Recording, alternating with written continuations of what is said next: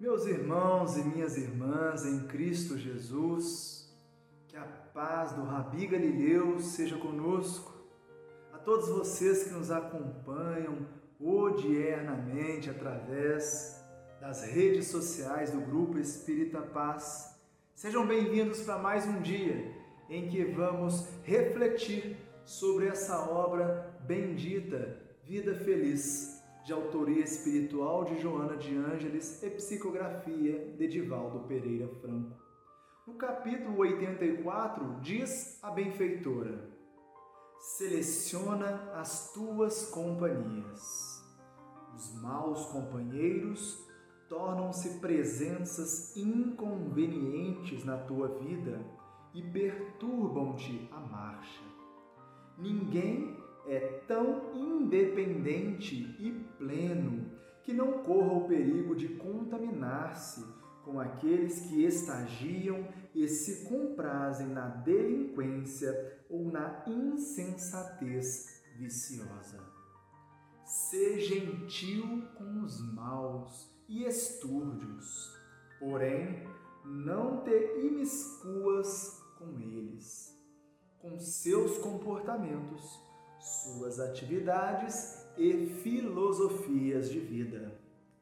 As enfermidades morais também contagiam os incautos que delas se aproximam. Então a benfeitora espiritual vem nos trazer aqui um chavão para o movimento espírita. Todos nós conhecemos aquela máxima: diga-me com quem andas e te direis quem és.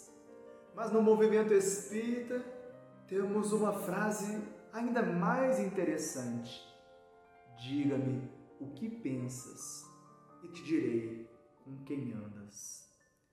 Quanto às nossas companhias, e temos as companhias de encarnados dos ditos vivos e as companhias espirituais dos ditos mortos. E gostaríamos hoje aqui de refletir sobre essa segunda companhia, que é um efeito daquilo que nós desejamos, sentimos e pensamos. A depender destas sensações, dos nossos pensamentos, do nosso desejo, vamos atrair para a nossa companhia espíritos que desejam, sentem e pensam como nós pela lei de sintonia. Diz o benfeitor espiritual Emmanuel que sintonia é lei inderrogável lá na obra Seara dos Médiuns.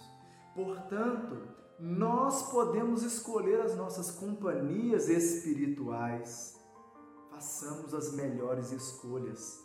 Basta desejar com Jesus, sentir com Jesus, pensar e agir com Jesus. E no final da mensagem, a benfeitora nos traz uma informação importante. As doenças morais acometem aqueles que se aproximam desses doentes, os incautos, que não têm ainda os componentes imunológicos da espiritualidade para se preservar. Portanto, vigiai e orai para não cairmos em tentação. Escolhemos ou escolhamos as melhores companhias dos encarnados e dos desencarnados. Um excelente dia para todos vocês e que a paz do Cristo seja conosco.